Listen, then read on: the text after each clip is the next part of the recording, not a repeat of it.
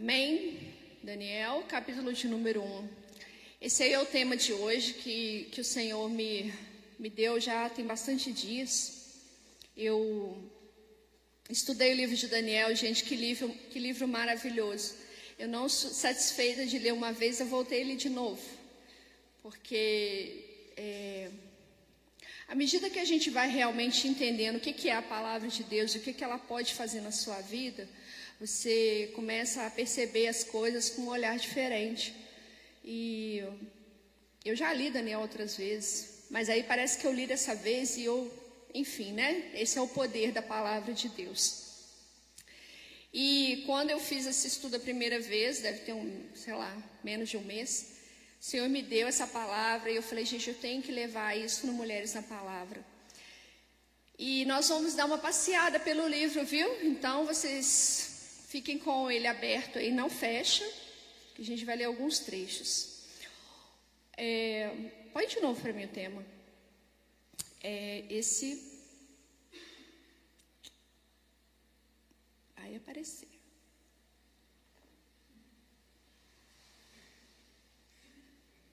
O dia do teste chega para todos.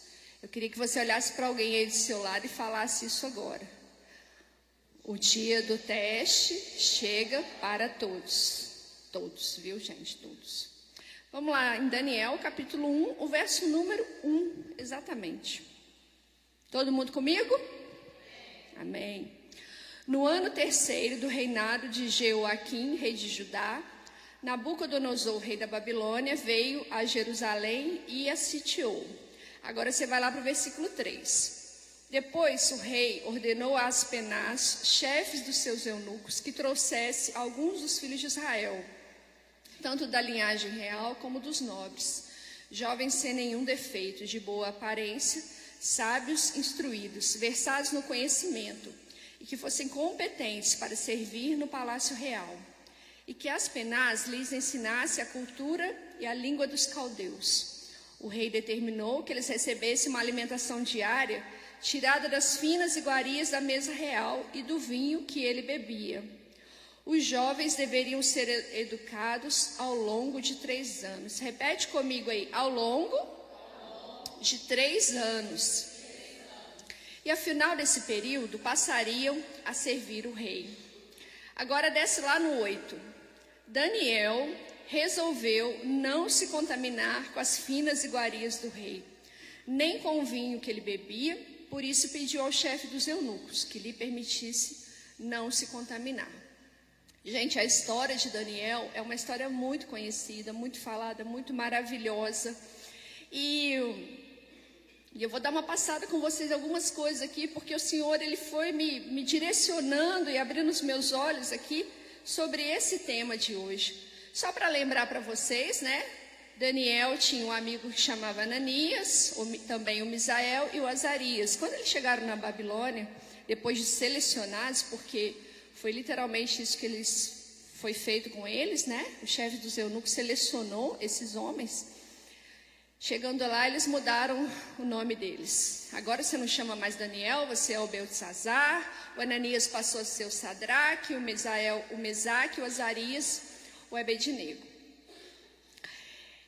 Parte da alimentação, ela é, ela é muito comentada, inclusive as pessoas se utilizam de informações desse trecho aqui, né, da história deles, para fazer propósitos de jejuns. Uma coisa que saltou aos meus olhos, que eu quero mostrar para vocês aqui, que é muito legal, que é o seguinte: quando Daniel chega e pede aquele favor, ele pede dez dias. Olha, testa a gente por dez dias. Nós não queremos comer essa comida do rei, vamos comer legumes, né? Aqui está falando assim, legumes. Então nós vamos comer essa refeição aqui diferente, mas nos teste por 10 dias. O cozinheiro ficou meio ressabiado, o chefe dos eunucos também ficou ali, né, com medo, porque imagina vocês, para quem quer sobrar, né? Para quem fez a, a. quem cedeu ali, né? Só que Deus honrou a palavra de Daniel ali, né? E o que ele honra, na verdade, gente, nós achamos assim, tão maravilhoso. Nossa, Daniel se separou. Não, Daniel não se separou, não, ele só continuou sendo o mesmo. Porque Daniel, ele era do povo de Israel. Daniel, ele era servo de Deus. Daniel já tinha um padrão de crente na vida dele, entendeu? Ele não quis se contaminar, é diferente. Ele não fez assim, olha, agora eu vou começar uma coisa fora do normal. Não, eu quero continuar servindo a Deus, inclusive com a minha alimentação. Por quê? Esse rei era um rei idólatra. Na Babilônia eles adoravam tudo quanto é coisa. E essas comidas reais, muito daquilo ali eram oriundos de sacrifícios a ídolos, né?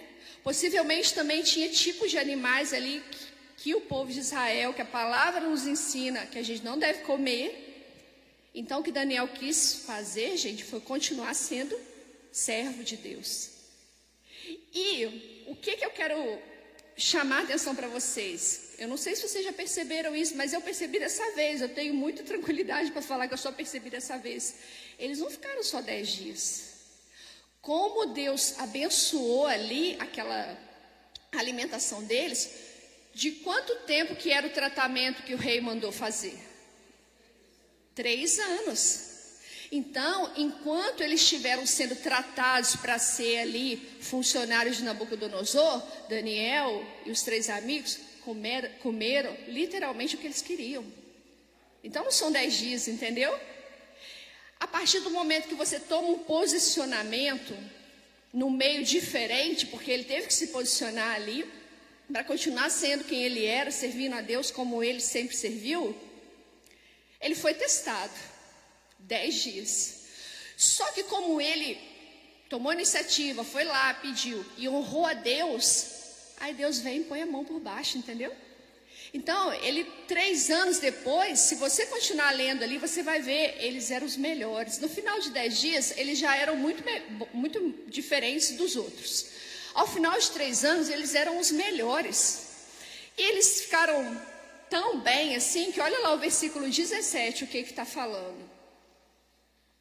Ora, a estes quatro jovens, Deus deu conhecimento e a inteligência em toda cultura e sabedoria, mas a Daniel deu inteligência para interpretar todo tipo de visões e sonhos. Quando você continua honrando a Deus, mesmo nos meios estranhos que você vai lidar, porque a gente vive aqui nessa terra ainda, nós vamos lidar com situações diferentes, a gente não está sempre no mesmo lugar fazendo as mesmas coisas. Deus ele não só vem e te resguarda para você continuar fazendo aquilo que é certo, mas ele também derrama sobre você capacitações. E ele fez isso aqui com esses homens. Ele derramou sobre esses quatro coisas diferenciadas. Então, gente, olha só, nós achamos difícil às vezes fazer o que Deus nos ensina que é certo, né? Como que a gente acha difícil? Mas a gente devia se achar difícil é se misturar com o que tem de errado lá fora. Essa tem que ser a vida do crente. Para o Daniel e para os amigos dele, estava muito difícil. Era ele ter que pegar e se misturar com aquela comida, porque aquilo ali ele sabia que não era bom. É essa resistência também que a gente tem que oferecer para as coisas lá do mundo. Nós precisamos continuar sendo quem nós somos. Agora vamos lá para o capítulo de número 2, é o versículo 1 também.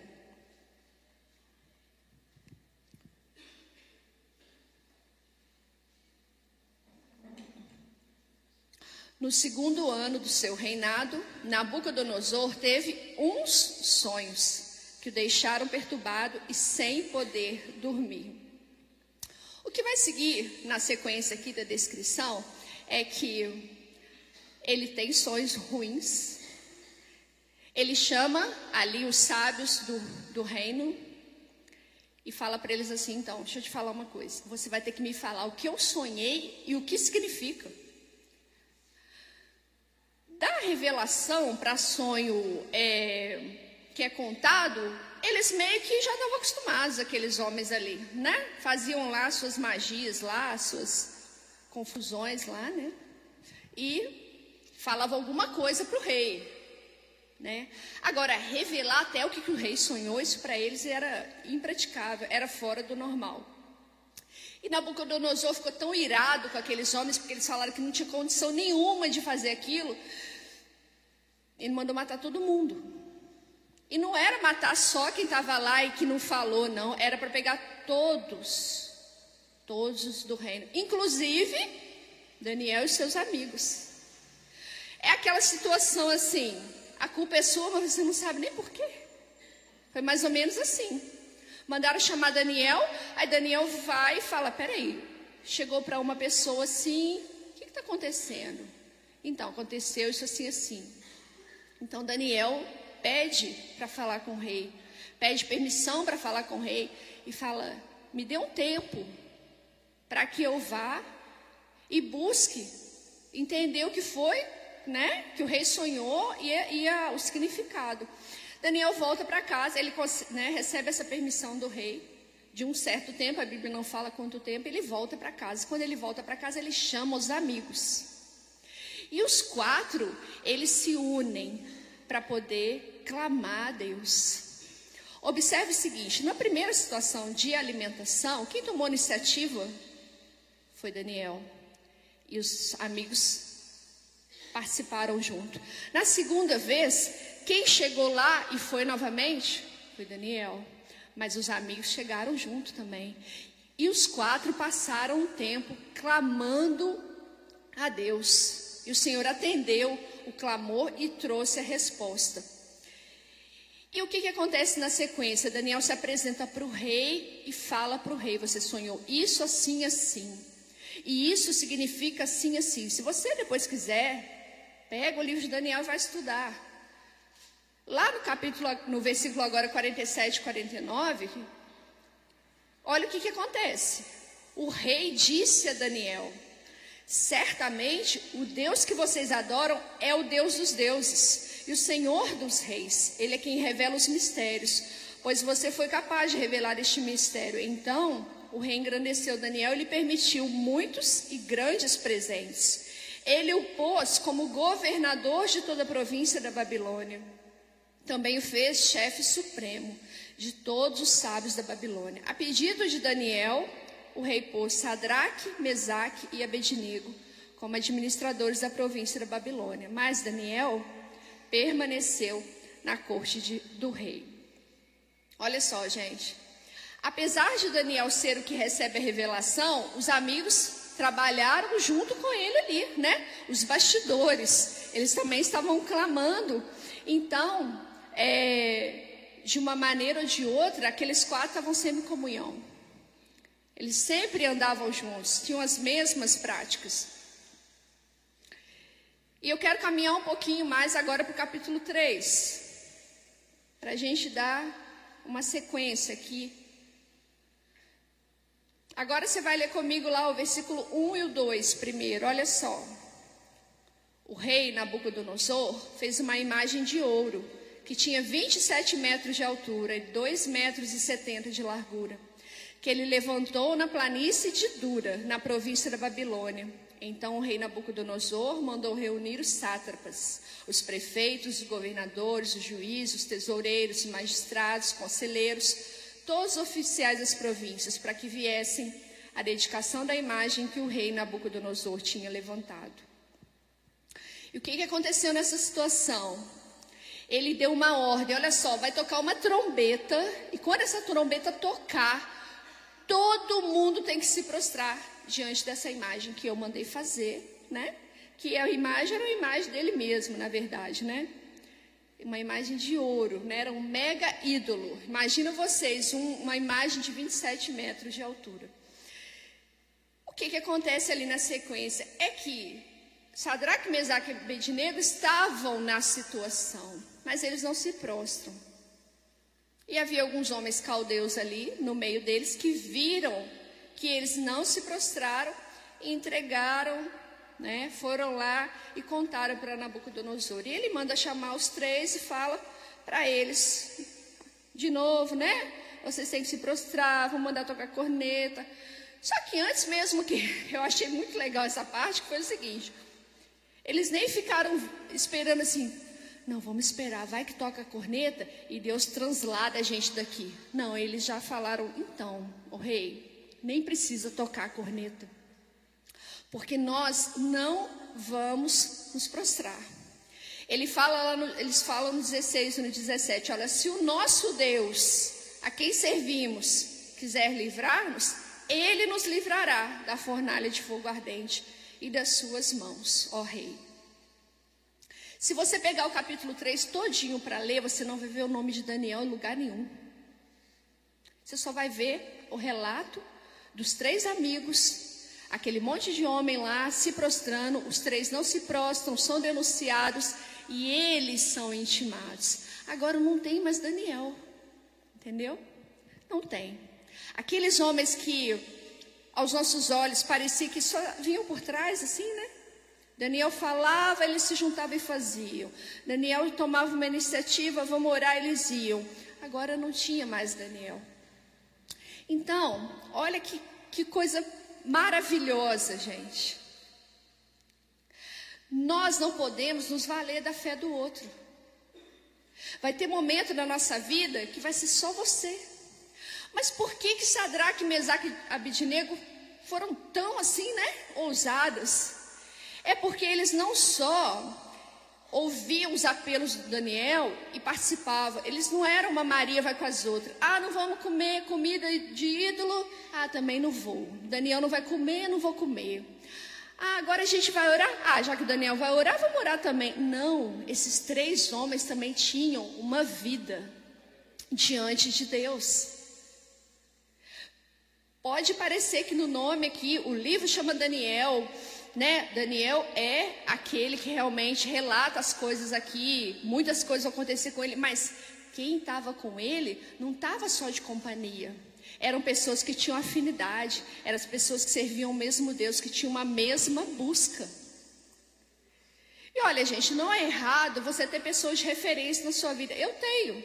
Eu tenho pessoas que eu admiro, tem pessoas que eu acompanho, eu assisto palavra e que aquilo ali me inspira. Só que eu não posso viver baseado na vida daquelas pessoas. Eu não posso viver baseado que se a pessoa tem que orar por mim, se a pessoa não orar, se a pessoa não falar comigo, é, e agora como é que eu vou fazer? Não. Uma coisa é você pegar uma referência, a outra é você viver na sombra da sua referência. E a gente não pode viver dessa maneira, porque uma hora o teste, o dia do teste chega para todos. O dia do teste chegou para os três, não chegou? E olha, não teve aqui, o oh, rei. Então, o nosso amigo Daniel, você podia quebrar o nosso galho, né? Dá um jeitinho aí na boca do nosso. O nosso amigo, não. Eles nem usam o nome de Daniel. Daniel nem aparece aqui nesse trecho. Então, a nossa vida, ela precisa estar bem construída em Deus. Eles não deixaram de comer as comidas do rei para acompanhar Daniel, não eles, não, eles não comeram, porque eles também queriam continuar sendo quem eles eram. Sabe? Eles foram orar a Deus porque eles criam em Deus e eles queriam realmente que houvesse ali, da parte do Senhor, uma palavra para que Daniel fosse usado para levar para o rei aquilo ali. A fé deles estava unida de Daniel, mas eles não viviam na vida de Daniel. Por quê, gente? Nós temos hoje sobre a nossa casa. Vamos começar lá dentro da nossa casa. Você tem lá o seu pai, a sua mãe, você tem os seus irmãos, você tem o seu cônjuge, você tem o seu filho. Mas você tem, você não é essas pessoas. Cada um precisa construir a sua vida com Deus. Eu preciso ter a minha vida com Deus, o Jimson tem que ter a dele, a Luísa tem que ter a dela. Porque na hora que as coisas apertarem, nem sempre um vai estar perto do outro. Assim também, lá fora, nos locais em que você. É, as, as situações que você tem, o seu trabalho, o seu meio familiar, a sua parentela. Você não pode se fiar no que o outro faz, no que o outro pode mover para você. Não, você precisa ter o seu comprometimento. E diante de Deus, olha bem, gente, essa situação era uma situação de ou eu tenho Deus ou eu não tenho. Ou eu amo a Deus ou eu amo mais a minha vida. Se esses homens não tivessem realmente uma vida construída aos pés do Senhor, eles iam temer pela vida deles e iam baixar a cabeça ali, ó. Fornalha de fogo. Peraí, né? Pare e pensa. Eu não sei você, mas quando eu queimo o dedo no fogão, toda hora eu lembro do dedo. Toda hora. Eu, parece que a mão está toda doendo, né? Porque é assim. Era o corpo inteiro. Eles iam ser jogados lá para ser queimados vivos. E ele ainda fala o seguinte: olha, se o nosso Deus, eles, eles não falam assim, o nosso Deus vai fazer. Não, eles falam, então, nós vamos continuar crente. Mas se Deus quiser, se Ele quiser, Ele pode nos livrar da fornalha. Porque, gente, aquela fornalha era física, ela queimava o corpo. Mas a palavra de Deus fala que a gente não, não deve temer aquele que mata o corpo, né? Mas a gente deve temer quem pode fazer a gente padecer onde? No inferno. Então, essa fornalha, ela era física. Mas é aqui nesse mundo físico, onde eu olho para vocês, onde eu converso com vocês, eu lido com as pessoas, onde eu reajo às pessoas, que eu manifesto o espiritual. Por quê? Porque não tem como separar o espiritual do físico. Então, se eu estiver muito fraquinha, muito afastada, muito estremecida, muito fria na minha fé, tudo lá fora eu vou me submeter. E eu sempre vou deixar Deus de lado. Sempre vou deixar Deus de lado. Sempre vou deixar. E eu vou morrendo. Então o dia do teste chega para todo mundo. Hoje você já teve algum teste? Eu já tive hoje meus testes. Todo dia a gente tem algum tipo de teste. Todo dia. Mas o que, que você vai fazer quando o teste acontece? Qual que é a posição que, nós vamos é, manter? Eles não fraquejaram na hora da fornalha. Lá em 1 Coríntios 3, versículo 11, você não precisa abrir, mas você preste atenção em mim. Olha o que, que fala lá. Essa palavra é muito conectada, porque ninguém pode lançar outro fundamento além do que foi posto, o qual é Jesus Cristo. E o 13, ele vai dizer assim: olha, a obra de cada um será, se tornará manifesta, pois o dia a demonstrará, porque será revelada pelo fogo. E o fogo provará qual é a obra de cada um. Gente, eu acho que nunca foi tão literal quanto para esses três. Porque eles não negaram a Deus e foram jogados na fornalha. O que, que aconteceu?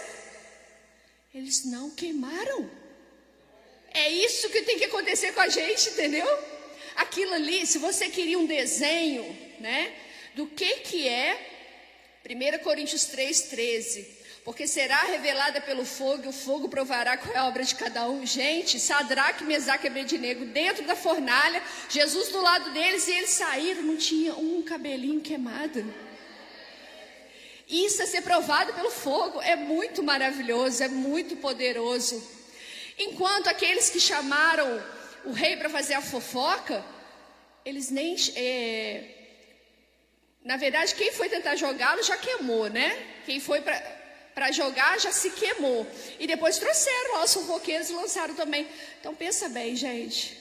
Que fé poderosa que esses três tiveram. Eles entraram literalmente no fogo, a obra deles foi literalmente provada. E eles saíram. Então, tem coisa que você acha boba, né? acha simples do seu dia a dia, mas o seu teste está aí. A gente está sendo testado nas coisas que a gente está vivendo. O fundamento da nossa vida, ele tem que ser Jesus. Por causa dele, você vive. Por causa dele, você serve, você adora, você faz as coisas com boa vontade, você tem carinho para cuidar das pessoas, você engole as palavras duras. Se você não tiver nada para falar, e você fica até quieto. Ou você aprende a ter palavras mansas na sua boca. Porque você está agradando o outro, não, porque você está adorando a Deus. E Ele é o seu fundamento. E para Ele, gente, você quer ir. É para Ele que nós queremos ir, nós queremos estar com Ele na eternidade, independente de pessoas e situações. Nós precisamos sempre nos lembrar que é por causa dele, é por ele, é por meio dele. Eu quero ir para ele, porque ele é o meu firme fundamento. Eu não posso basear a minha vida na vida do Jimson, não. Porque senão, a hora que ele não estiver tão bem, onde que eu vou parar? Sabe? Ele não pode basear a vida dele em mim, porque na hora que eu errar, onde que ele vai parar? O meu firme fundamento tem que ser Jesus, porque ele não pecou. Então, todo dia eu vou tentar me parecer mais com Jesus. Eu vou passar pelos testes. Oh, gente, não tem coisa pior na vida do que você falar assim: nossa, reprovei de novo, né? Como que é ruim que você passa uma situação difícil, tem um comportamento seu que é ruim, mas é ruim, mas é ruim. Aí quando você vê, você fez de novo. Aí vem outra situação e a sua, a sua forma de agir é a mesma. Você vai falar: Nossa, fiz de novo. É muito ruim, gente, ser reprovado. É desgastante. Mas por que, que a gente é reprovado? Será que a gente para para pensar? Ah, porque eu distraí. Não. Não é só porque a gente distraiu. É porque a gente é teimoso mesmo. A gente às vezes não quer se submeter. A gente não tem, não quer andar mais os, aqueles 500 metros a mais, sabe? um pouquinho mais de esforço, mais dedicação, mais boa vontade. Então, os testes eles vêm. Não tem alguém que não vai ser testado. E se você basear a sua vida na vida do seu amigo, do seu pastor, da sua pastora, é, da sua patroa, do seu patrão, enfim, de alguém que você tem como referência, aquela pessoa um dia ela pode fazer uma besteira também, então você vai cair no buraco junto com ela. Já dizia minha avó, né? Se o fulano cair no buraco, você vai cair junto? Não, eu não quero cair no buraco. Eu quero viver baseada em Jesus, porque não vai ter buraco.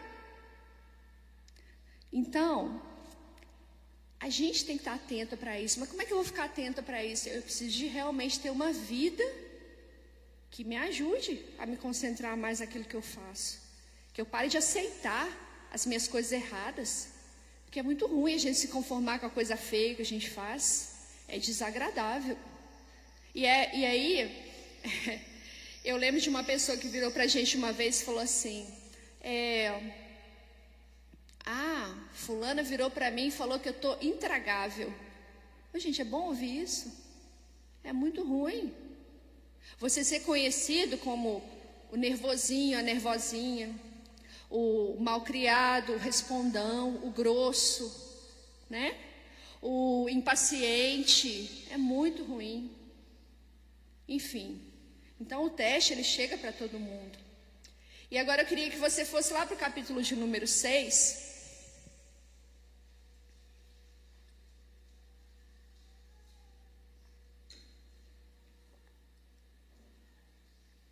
A gente vai ler o versículo 1 e o 2.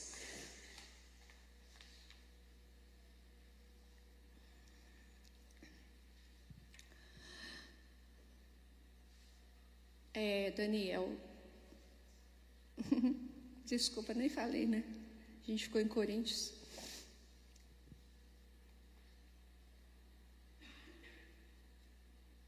Isso.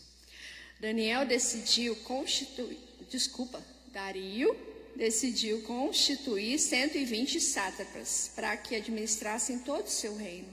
Sobre eles colocou três presidentes, dos quais Daniel era um aos quais esses sátrapas deveriam prestar contas para que o rei não tivesse nenhum prejuízo. Agora o versículo 4 e o 5.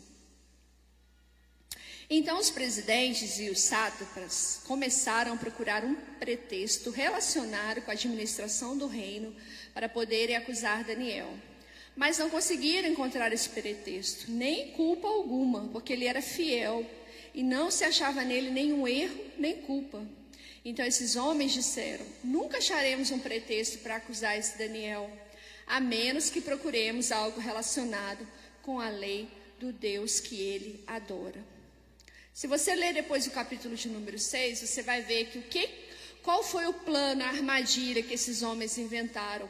Eles chegaram lá para o rei, que agora já é Dario, gente. A vida de Daniel alcançou alguns reis.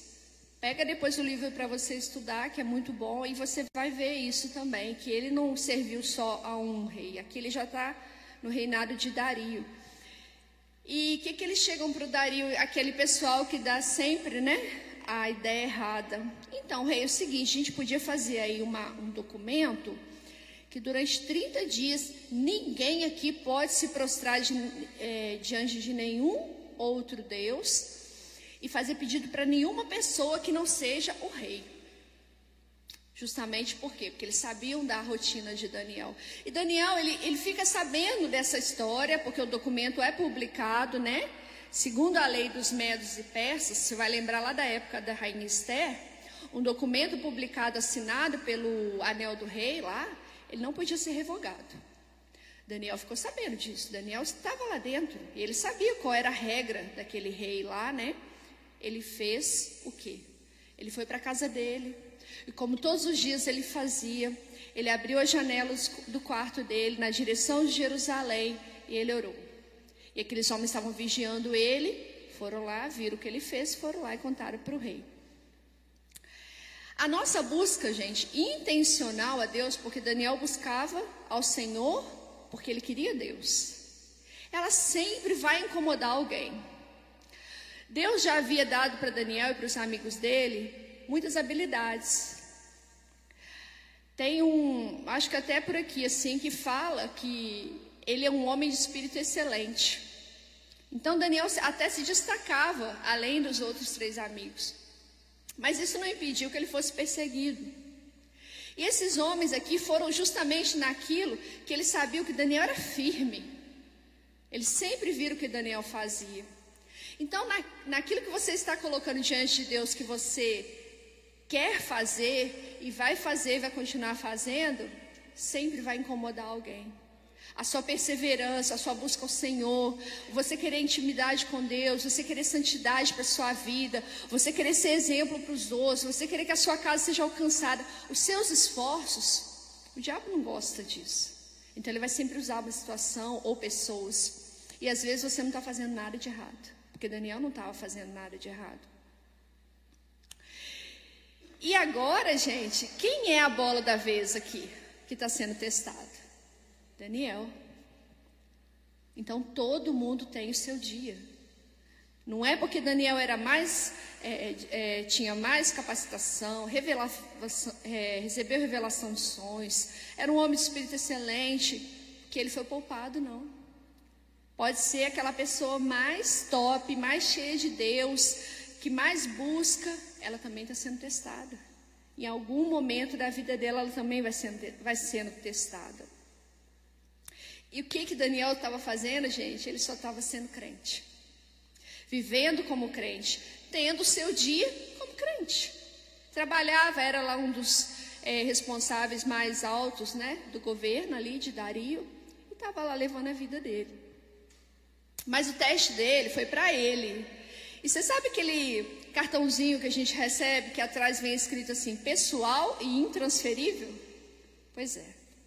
Os testes que nós passamos na nossa vida, eles são assim também. Não tem como você jogar para outro. Eu hoje mesmo acordei e não estava muito bem, estava meio chateada, enfim. Por quê, pastora? As opressões que se levantam todos os dias contra as nossas vidas. Eu não podia virar e ligar para a Gleice e falei, então, Gleice, seguinte, eu não estou muito bem hoje, então você não fica muito bem no meu lugar porque eu tenho que ir para a igreja. Não pode, eu não posso passar para ela. Assim como ela também não consegue passar para mim. Ela pode me ajudar a orar comigo, eu posso ajudá-la a orar comigo, mas eu não posso entrar no lugar dela, porque é o meu teste, é a minha questão. E ele vai e faz a mesma coisa que ele faz todo dia. E nós com que facilidade, né, quando a gente é testado, que a gente para de fazer as coisas que a gente fazia para Deus todo dia. O que Daniel fazia aqui, orar três vezes a Deus, é o devocional dele, não? É o devocional. E nós abandonamos nosso contato, nossa busca de Deus, toda vez que o problema vem. Toda vez que a situação sai do nosso controle. Às vezes, uma coisa simples dentro de casa que deu uma bagunçada. Ah, eu vou deixar isso aqui para lá então, porque eu tenho que resolver isso aqui primeiro. E a gente não pode ser assim. Ele sabendo do risco de morrer, porque ali tudo era vamos mandar matar, né? Vocês já perceberam, né?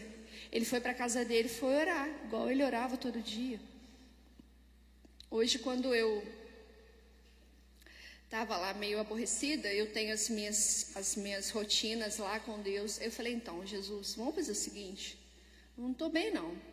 Mas vamos sentar aqui, eu e o Senhor, eu vou falar até eu melhorar. E é assim que funciona. A gente senta, conversa com Deus, pega a palavra de Deus, vai estudar. Aí quando você melhorar, você sai de lá. Entendeu? Porque funciona. Funciona. Mas é a primeira coisa que a gente larga quando a gente não está bem, né? Ah, não, vou na igreja hoje não, porque eu não estou muito bem. Mas é. É a igreja que é o hospital, não é? Então. Exatamente. E às vezes as coisas que a gente usa lá em casa faz a gente piorar em vez de a gente melhorar, né? Mas a gente precisa usar a vida desse homem, desses amigos aqui, para nós também, porque são testemunhos. Ontem a gente fez uma visita é, de tarde e ao mesmo tempo que a gente falou para a pessoa assim, uma, uma, um testemunho da Bíblia, porque para de falar que na Bíblia tem história, porque senão você acha que é igual aquelas histórias lá, né? Aquelas que não são de verdade, né? A gente contou para ela um testemunho da Bíblia e depois eu contei o meu. Porque hoje é assim, ué. Eu leio o testemunho da Bíblia, mas eu vivo o meu também. Entendeu? Então a gente tem que olhar para a palavra do Senhor e entender que ela é tão viva quanto todas as pessoas que passaram aqui. Porque eu não sei você, mas quando você tem uma situação é, que aconteça com você, que você sentiu manifestação de Deus, teve um livramento, um milagre, é mentira ou é verdade? É verdade, né? Não é o seu testemunho? Então, por que às vezes a gente acha que o que está escrito na Bíblia é mentira? Sendo que são testemunhos. É uma trajetória de um povo, de pessoas, igual essa aqui de Daniel. Isso aqui não é uma brincadeira. Ele não saiu lá, ele não, ele não é um personagem de um gibi. Não, ele é um homem igual os homens que estão aqui na igreja. É um ser humano igual todos nós que estamos aqui. Ele viveu aqui na época de um rei. E eu vou falar para você, a vida dele parecia muito bonita, mas pare e pensa, o cara foi tirado da terra dele. Sabe o que, deu ruim para Daniel? É que ele era inteligente, sábio, bonito, porque é o que está escrito aqui. Nabucodonosor, na, na época, mandou selecionar os inteligentes, intelig, é, nobres, né? Ter dinheiro também não era bom, não, tá, gente? Porque aí teve uma boa formação, então era nobre. Também não estava na vantagem, era melhor não ter dinheiro. O cara foi tirado do meio da família dele. E ele continuou fiel ao seu Deus. Ele continuou. E olha que legal também. Assim como Deus não tirou aqueles homens da fornalha, os três, ele não, ele não impediu que Daniel fosse jogado. E tem uma coisa aqui que é o seguinte: com os três amigos, o rei ficou irado e mandou jogar. Com Daniel, o rei estava chorando. Dario era amigo de Daniel. Ele ficou muito triste quando ele entendeu o que, que ia acontecer e viu que Daniel ia ser jogado, mas ele não podia voltar atrás porque era um decreto. E ali naquela lei, naquele lugar, você não podia voltar atrás. O rei não dormiu, não comeu, mas Daniel foi para a cova do mesmo jeito. Não teve como evitar. Ele foi para a cova. E Deus não livrou ele da cova. E ele não deu uma ideia para Dario reverter aquele quadro, uma coisa mirabolante assim, que nunca ninguém ouviu falar, que seria incontestável. Não, ele não deu. Deus não deu isso. Mas Deus desceu com Daniel e ficou com ele todo o tempo em que a cova esteve fechada. Aquele homem foi jogado lá dentro, os leões estavam lá, a cova foi fechada, e o Senhor estava lá dentro com ele o tempo todo. Ele desceu na cova, ele passou a noite com Daniel lá, e quando levanta, no outro dia de manhã eles mandam arredar, e o rei chega lá e grita: Daniel, será que o seu Deus te salvou? E aí ele responde para o rei: Salve, rei, porque eu estou aqui, eu estou vivo. Então, às vezes você também está levando uma vida de busca, de perseverança, você está lutando e a cova chegou. E você caiu dentro da cova. E parece que está com a tampa fechada, está abafado. Mas olha só, Deus está com você dentro da cova também. Às vezes Ele permite que as coisas venham até a nossa vida. Às vezes as nossas atitudes nos levam até determinadas situações difíceis. Mas a vida que a gente tem ela vai determinar o resultado. O dia do teste do Daniel também chegou, mas Daniel também saiu. E nem o, o, o leão não teve autoridade nem para arranhar Daniel. Assim como não queimou os amigos dele, também não pôde arranhar Daniel. E eu, hoje o teste continua acontecendo. E ele não é também, gente, só no momento difícil. Às vezes na nossa calmaria, a gente também está sendo testado. Porque a gente está muito tranquilo, muito resolvido, as contas estão pagas, família está indo, todo mundo estudando, trabalho está aí, nós estamos lutando, estamos naquela rotina assim, igualzinha todo dia, né? Então, nessa calmaria aí também, os testes acontecem. São a nossa falta de interesse pela palavra, o nosso nos, é, acomodar, o nosso nos encher de compromissos que a gente tem, a gente tem tempo para tudo. Eu vi uma palavra, até falei com o Jimmy esses dias, ele gostou também. Pastor Juscelio Souza, ele é lá do sul também. Ele, ele fala uma coisa assim: para o que você tem interesse, você sempre dá um jeito. Mas para que você não tem, a desculpa está sempre pronta. E é a verdade. Se você tiver realmente interesse, gente, você acorda de madrugada, você é, tá frio que for, você vai sair de casa do mesmo jeito. Se você tiver interesse, você pode estudar, trabalhar, é, treinar, ter filho, mas você dá um jeitinho que aquela hora, aquele momento, você tem uma coisa muito importante para fazer. Você dá um jeito. Mas é o interesse. Então, são as coisas que no nosso dia a dia, também na nossa calmaria, na nossa rotina toda igualzinha todo dia, a gente tem que ver, peraí, eu me acomodei muito nisso aqui, né? As coisas estão muito assim, mas eu não sinto nada, eu não sinto mais presença de Deus, eu não leio a Bíblia.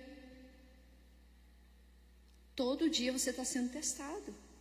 Todo dia. O culto está acabando, gente. Está acabando. Em relação à nossa semana, a gente passa muito pouco tempo aqui dentro, não passa? É muito pouco tempo. Se você conseguir vir aqui os três cultos, eu vou arredondar assim para umas sete horas na semana que você gaste dentro da igreja. Porque geralmente é uma média de duas horas de culto, cada culto aqui. Quarta, sábado de manhã, sábado à noite. Sete horas para ficar mais com folga. Dentro de todos os dias que você tem na semana, né? Todas as horas disponíveis, aqui dentro é o menor tempo. Lá fora é onde a vida acontece, todo dia é onde eu faço, onde eu aconteço. E como é que eu tenho me saído nos meus testes? Será que eu estou vivendo na fé do outro ainda? Aí quando o outro cair, eu vou cair também com ele no buraco? Estou vivendo a sombra da fé do outro, do ministério do outro, que o fulano é assim, o fulano faz assim, eu faço assim também. Não, busca sua identidade em Deus. Porque na hora que precisou, cada um desses homens aqui tinha uma identidade diante de Deus. E Deus honrou tudo que eles fizeram ali. O Senhor livrou. Mas ó, não tirou os meninos da fornalha, não tirou Daniel da cova. Todo mundo foi. As dificuldades vieram para eles também.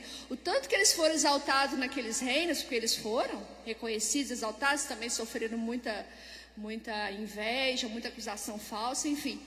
Mas na hora que a coisa apertou também, eles foram muito apertados. Muito apertados. Tem gente que está repetindo a mesma prova tem anos.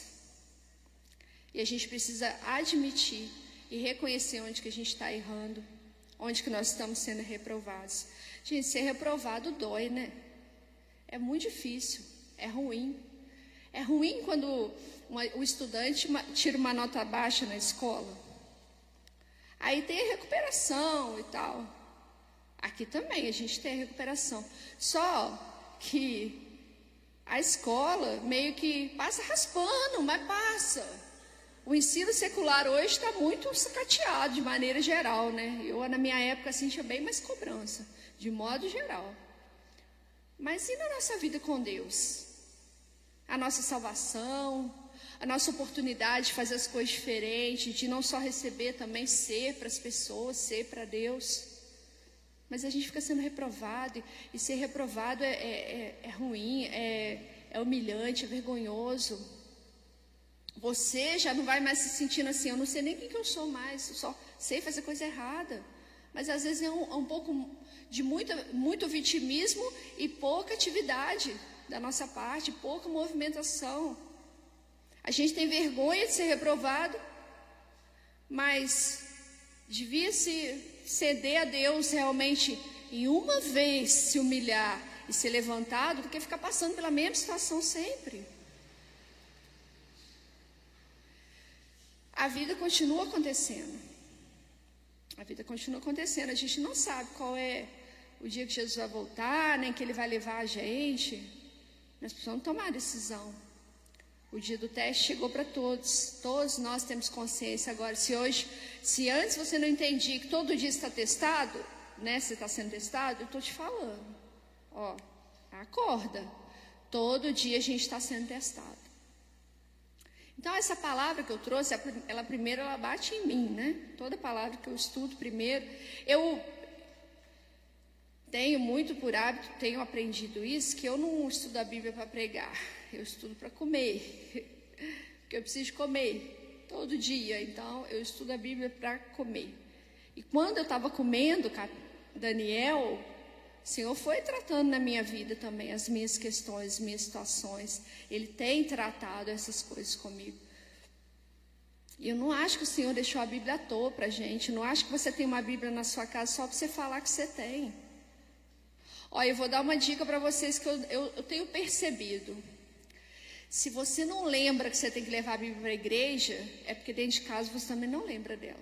Pare, comece a raciocinar em cima disso aí, vê se não é. Se ela não é sua amiga fiel de todo dia, você não carrega ela para a igreja, você acaba largando ela para lá. Tem isso também.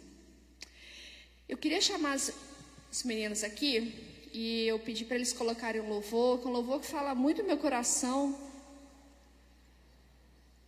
eu queria que a gente cantasse ele junto, porque ele tem tudo a ver com isso que, que o Senhor me permitiu compartilhar com vocês hoje.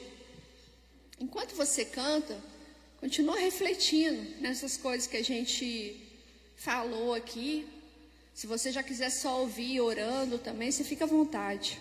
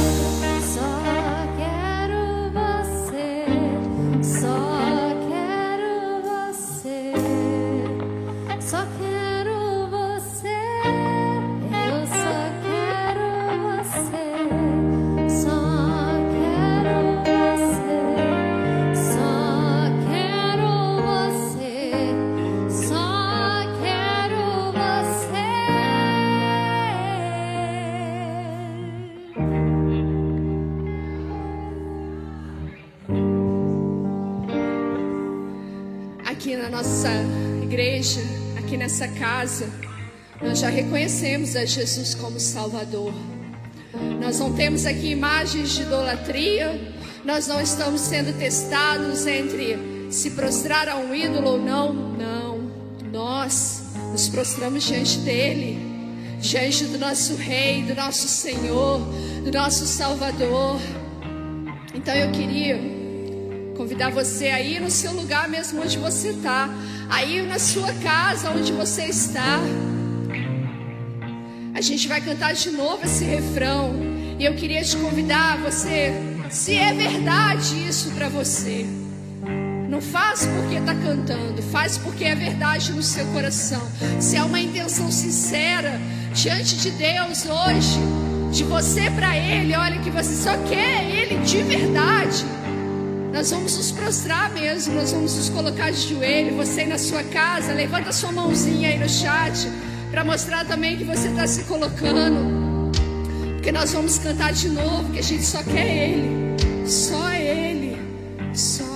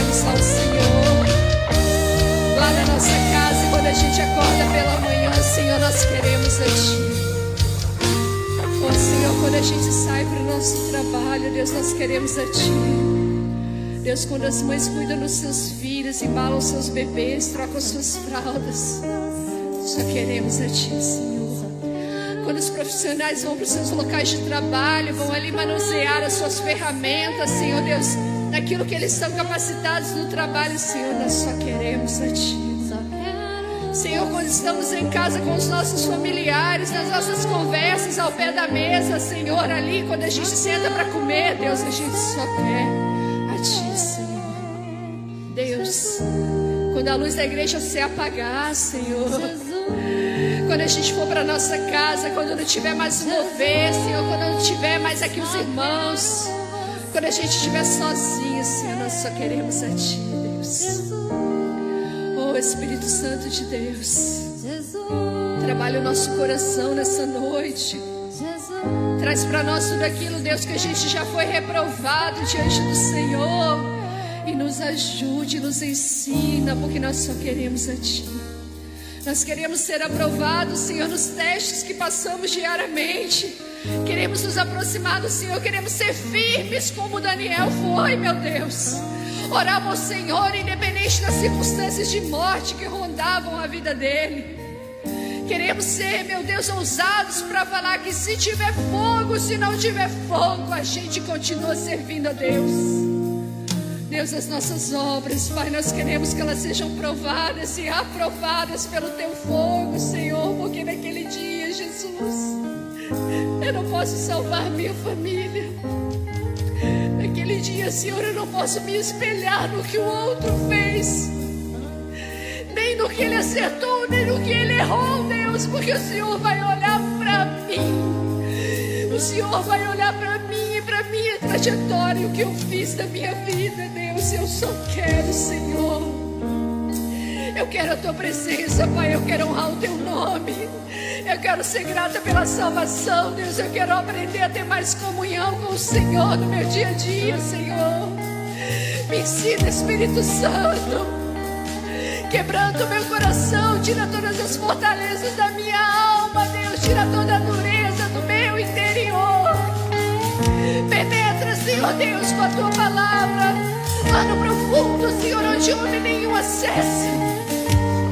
Pode jogar pra fora, Senhor, tudo que tá ruim. Porque eu só quero você. Eu só quero você, Deus. Será balaxê, cantara balaxê.